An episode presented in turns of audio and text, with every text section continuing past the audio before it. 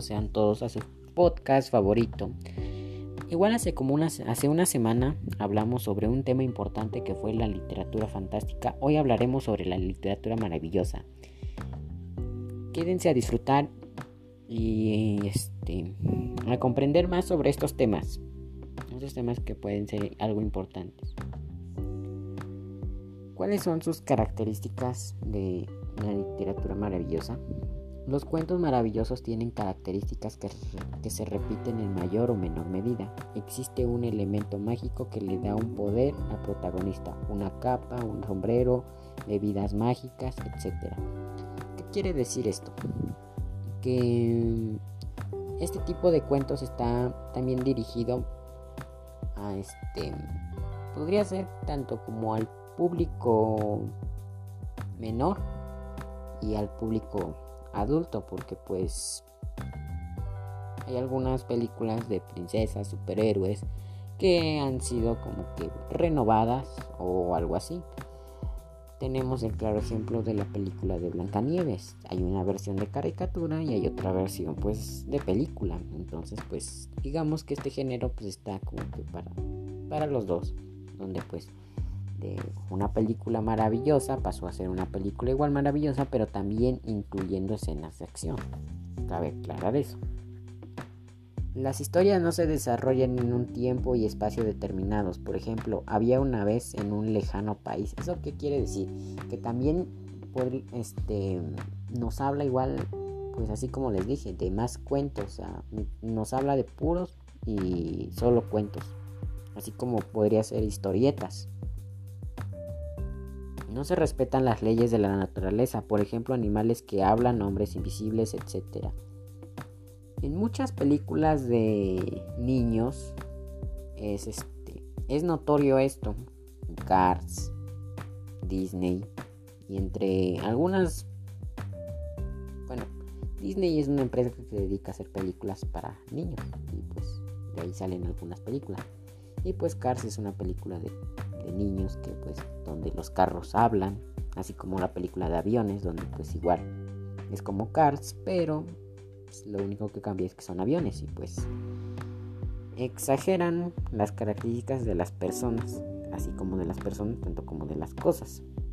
La apertura y el cierre del cuento son más o menos con las mismas frases. Había una vez, érase una vez y vivieron felices para siempre le dan un determinado final o a veces hasta no pueden darle un final. Sigue con, este, con alguna con alguna otra historia que puedan contar después. Hay repeticiones de números como cabalas, por ejemplo, tiene que superar tres pruebas, se piden tres deseos, debe resolver siete enigmas. ¿Qué quiere decir esto?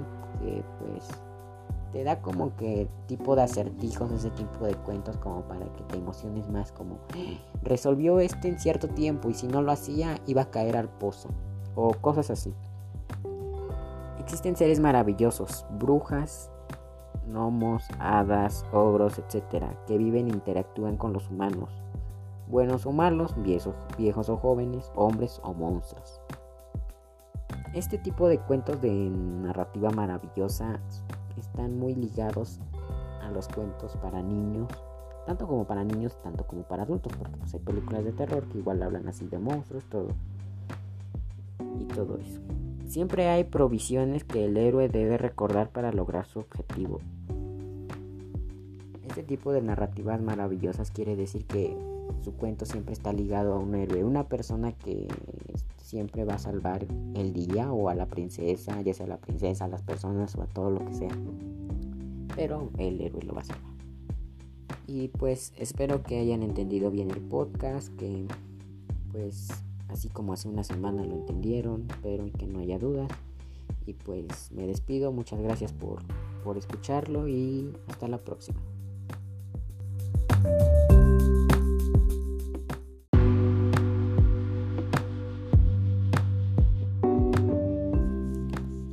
Bienvenidos a todos a su podcast favorito sobre los tipos de literatura. Hace unas semanas hablamos sobre la literatura fantástica, la literatura maravillosa, y hoy nos toca hablar sobre la ciencia ficción. Quédense y averigüen de qué trata este tema. El cine de ciencia ficción es un género cinematográfico, trasunto del género literario que utiliza la ciencia para fundamentar narraciones con representaciones especulativas de fenómenos imaginarios como extraterrestres, planetas alienígenas y viajes en el tiempo o en el espacio exterior, a menudo con elementos tecnológicos como naves espaciales futuristas, robots y otros artefactos como más o menos inspirados en las posibilidades de la ciencia. Esta representa en el género de lo que la fantasía en el mito.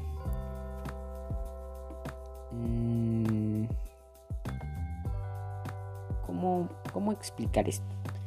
Esto tiene que ver con ciencia pero ficción. Por ejemplo, los zombies.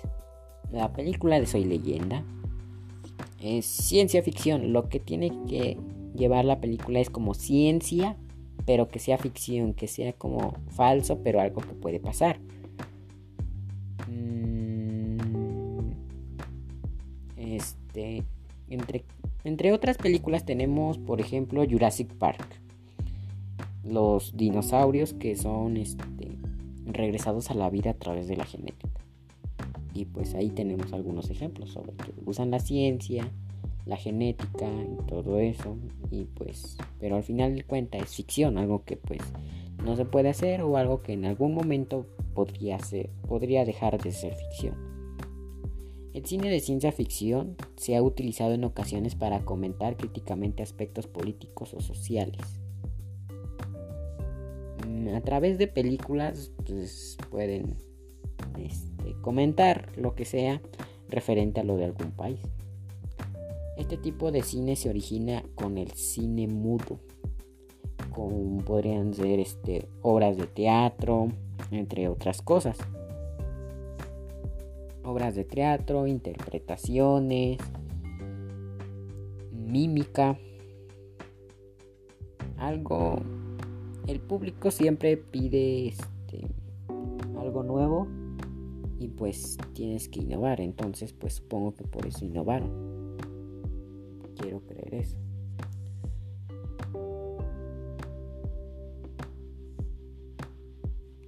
Bueno, pues de eso va la... Pues, la ciencia ficción. La ciencia ficción pues tiene algunos, este, algunos problemas con, con, algunas personas porque algunas personas se toman muy en serio, muy en serio lo de la ciencia ficción. Al final no hacen caso que pues su tema, alguna película dice ciencia ficción.